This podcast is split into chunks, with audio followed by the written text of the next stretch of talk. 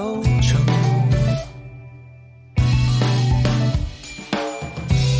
我们予取予求，却也如此深陷其中。哦 Hello Hello，我是莎拉。我是汪晨，今天我们来聊一聊纽约马拉松。最近的话，好像是马拉松季开始了，就是我在跑步群里面之前也有是去跑无锡马拉松的。那么我们今天的主角呢是纽约马拉松，纽约马拉松好像一直是沙老师非常想跑的一个马拉松呀。因为我就住在纽约嘛，所以近水楼台就很方便啊。不仅如此，好像还听说纽约马拉松是全球什么六大马拉松。对，全球有六大马拉松，呃，美国有三个，一个是纽约，一个刚才提到的波士顿，还有一个在芝加哥。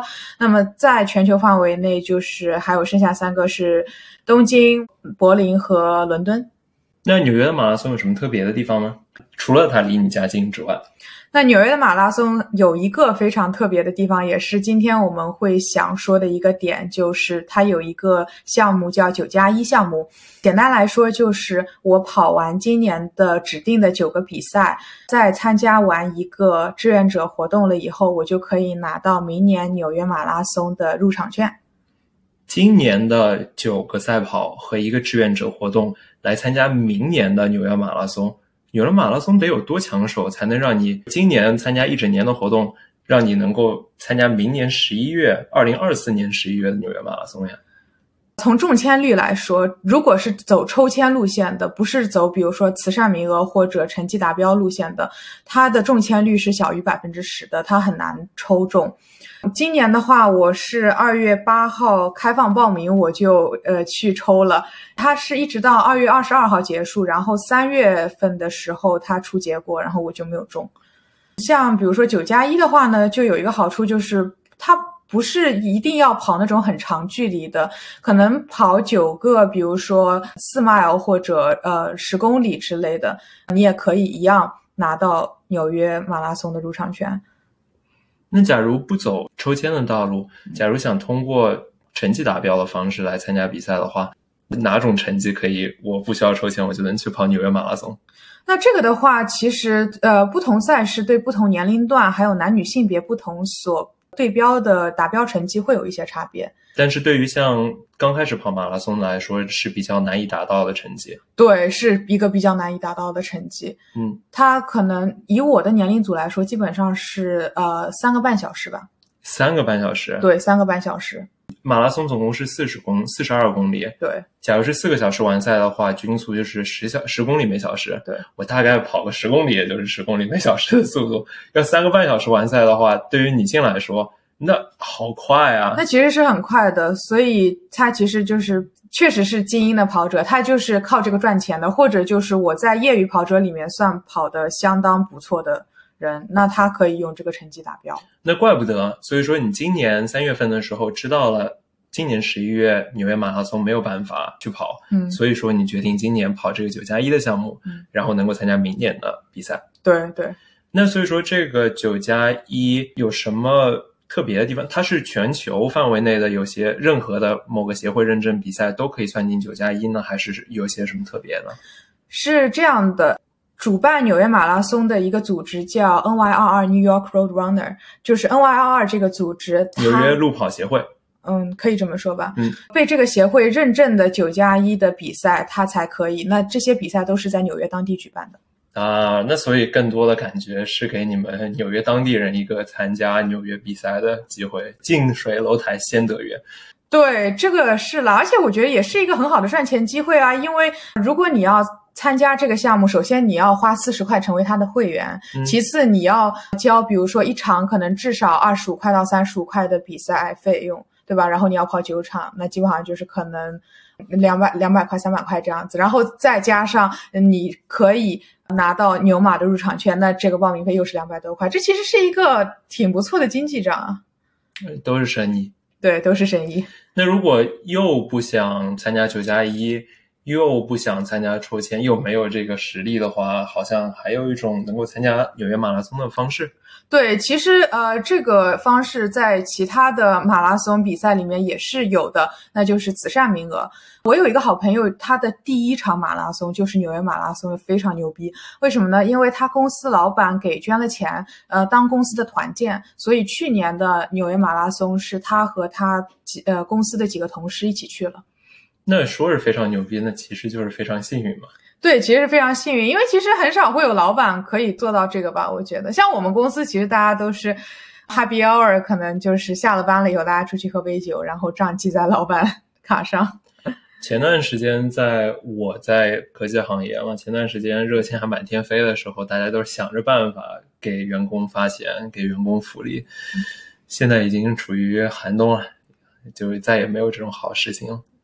那沙老师，你这一回做志愿者是什么时候呀？三月十九号的二零二三年，啊，美国联合航空赞助的半马。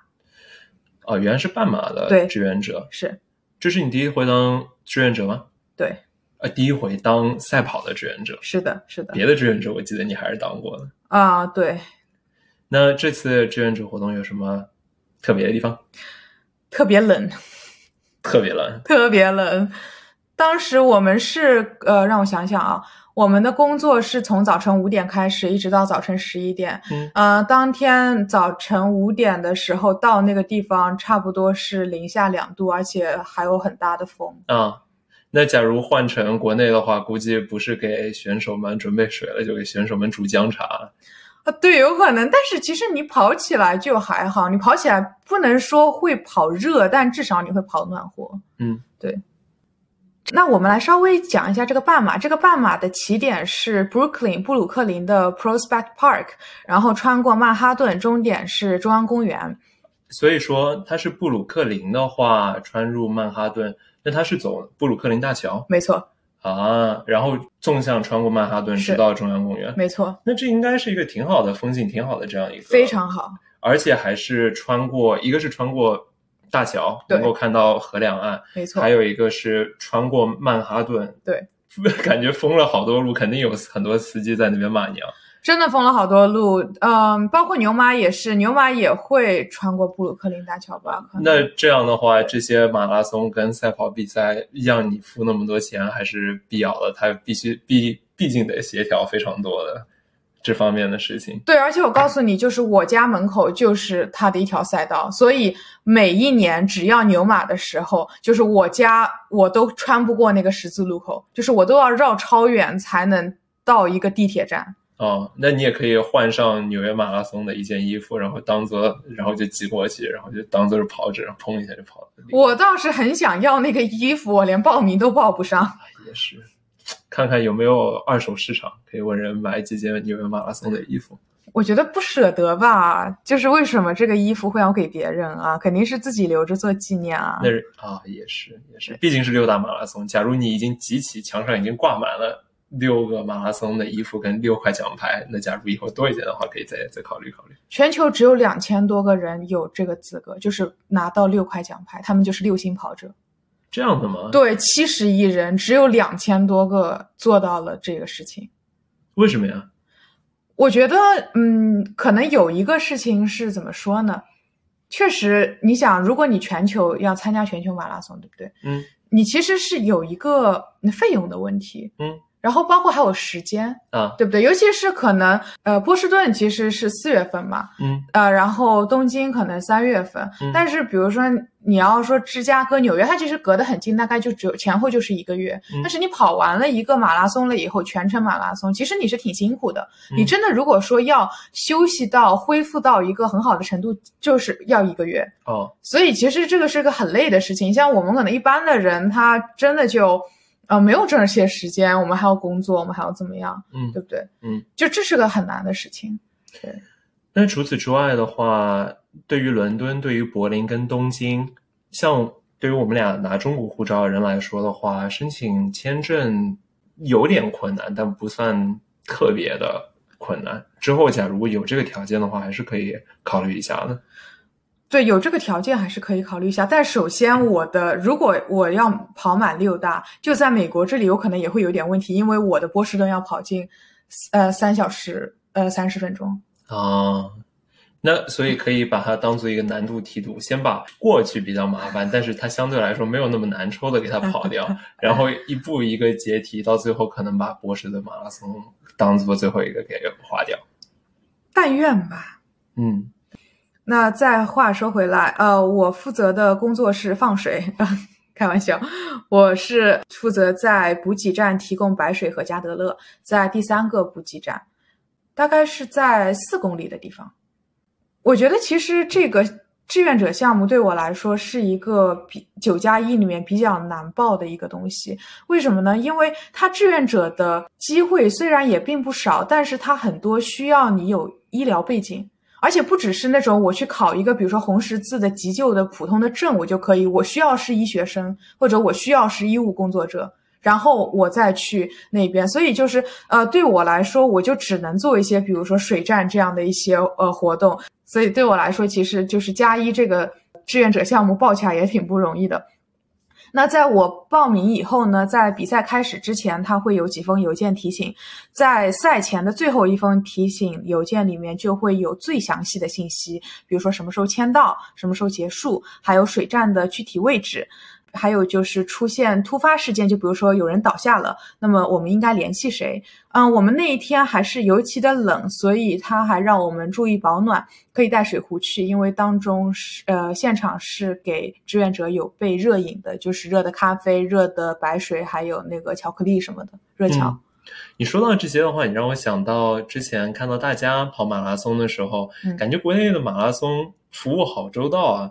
不仅服务周到，感觉提供的东西也非常多。无论是从吃的呀，从喝的呀，甚至好像还有比赛之后会给你整一场按摩呀啥的。为什么感觉这儿就啥都没有呢？我觉得国内真的像有一些，比如说跑全马的，或者他们比铁人三项的，就是有的戏称就吃席，吃流水席，就真的呃他们的。补给非常好啊！美国我觉得总体而言补给算是比较差的，包括它的呃越野跑也是，他会直接说我们不提供什么什么什么东西，然后你如果需要什么什么什么东西，你就得自己带齐。就比如说一些，就是相当于我们已经有一个免责声明了，如果你死在那里跟我们没有关系，就那种感觉。嗯，对，我觉得所以美国人就比较狂野吧，可能。所以说，就假如你在国内的话，你可能还得给人家去捏捏，但是在这边的话，就是就要。爱喝喝不喝滚，然后就没了。但他可能国内就是去捏捏的，也是需要有一些相关资质的，也不可能是随便来一个人我就给你捏一下，万一捏坏了呢？啊，就是想要捏的话，还得是盲人。那也不一定一定是盲人。你你这里涉及到了一些工作歧视、公众歧视。哎呦，我当天的话是凌晨五点到早晨十一点，一共六个小时，我大概差不多是。卡着点，凌晨五点到的，然后我就打开了我在赛前收到的最后一封提醒邮件，因为里面有一个呃 Q R code 有一个码，然后我给负责的相关人员他扫了码了以后，让系统录入我的信息，这样的话就相当于呃系统知道了我参加了这个加一的志愿者项目。原来从凌晨五点工作到早上十一点就六个小时啊。我感觉绝大多数人早上九点钟、九点半就上班，晚上五点钟下班，中间再扣掉午饭的时间，再扣掉一点划水的时间，工作时间都没有六个小时。假如我每天六个小时工作可以完全在早上结束的话，感觉下午跟晚上就变成自己的时间。啊，对啊，其实之前那个呃新冠的时候，呃不就是有很多人在让我想想。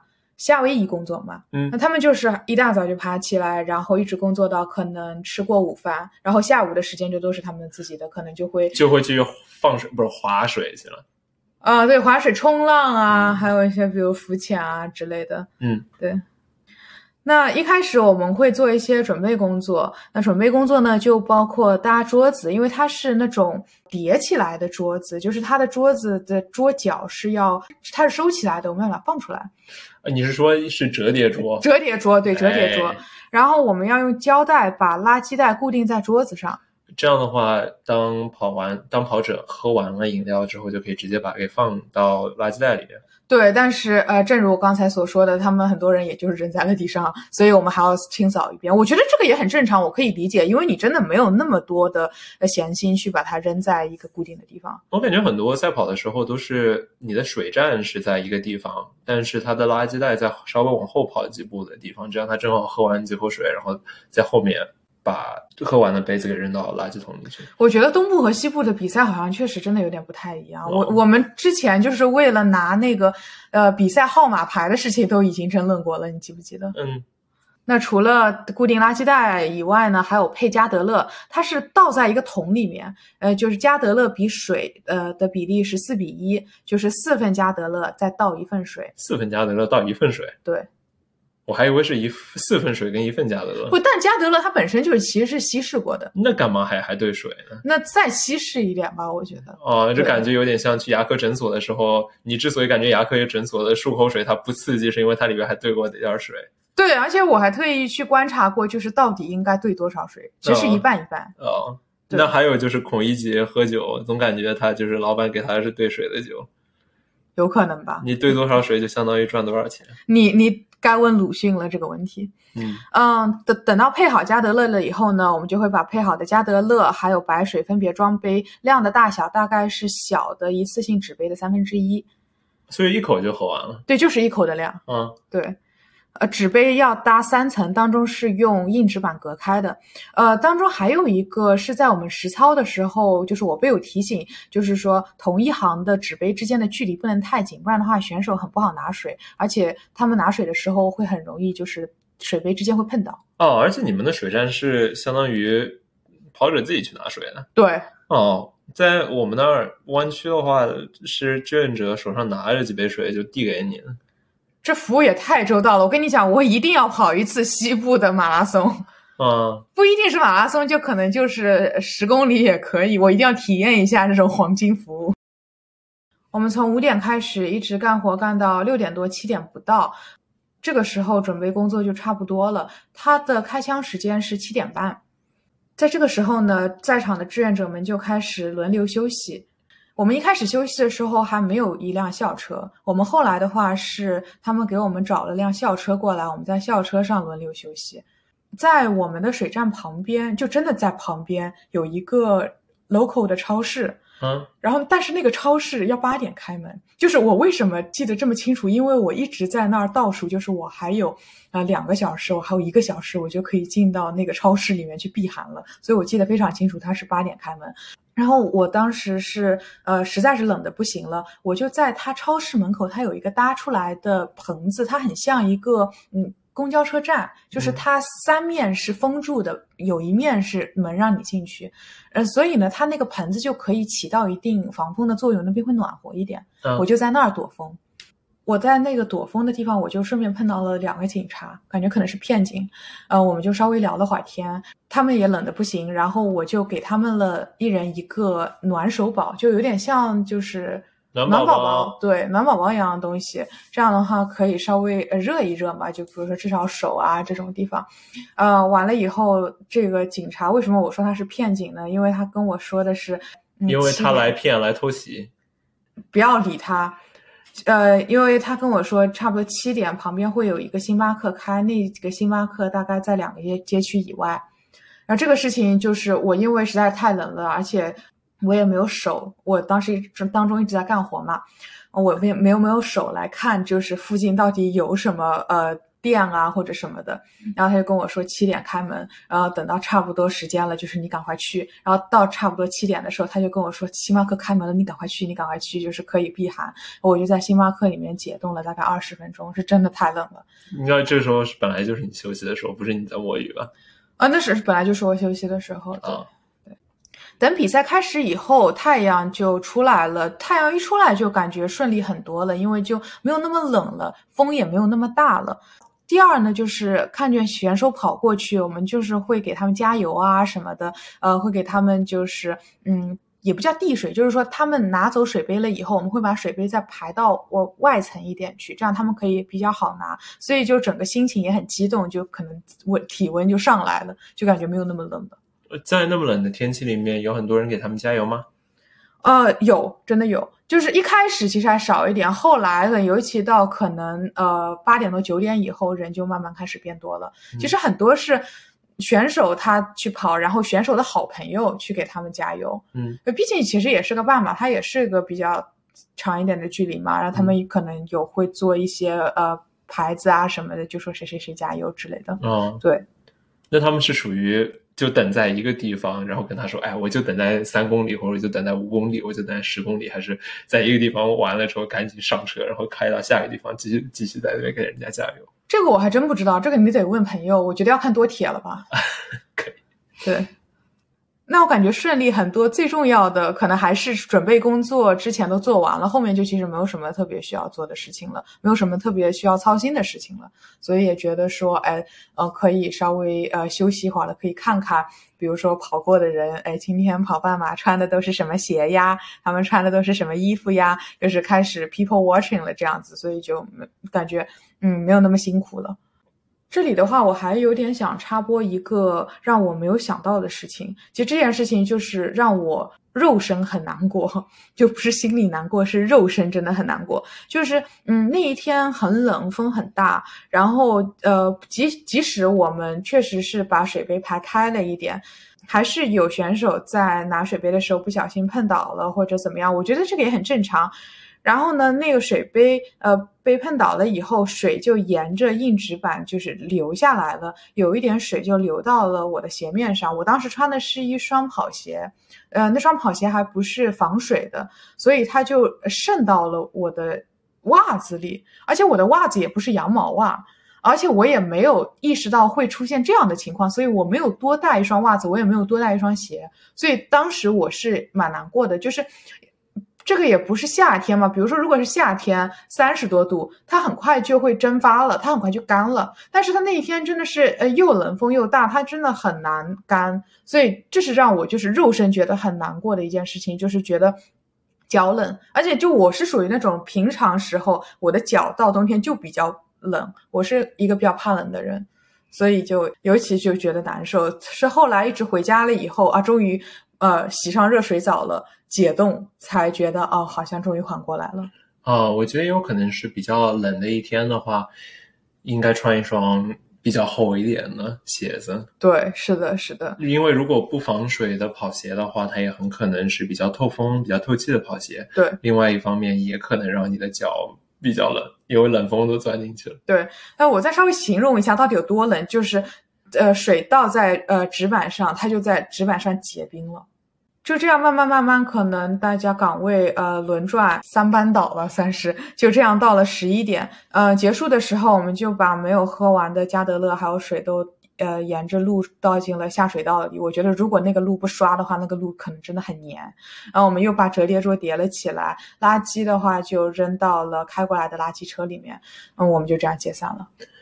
在这次志愿者经历结束之后，我才听说沙老师其实之前都没有接触过加德乐。这是为啥呀？也不叫没有接触过，就是我没有喝过。而且其实我志愿者的时候，我也没有喝加德乐。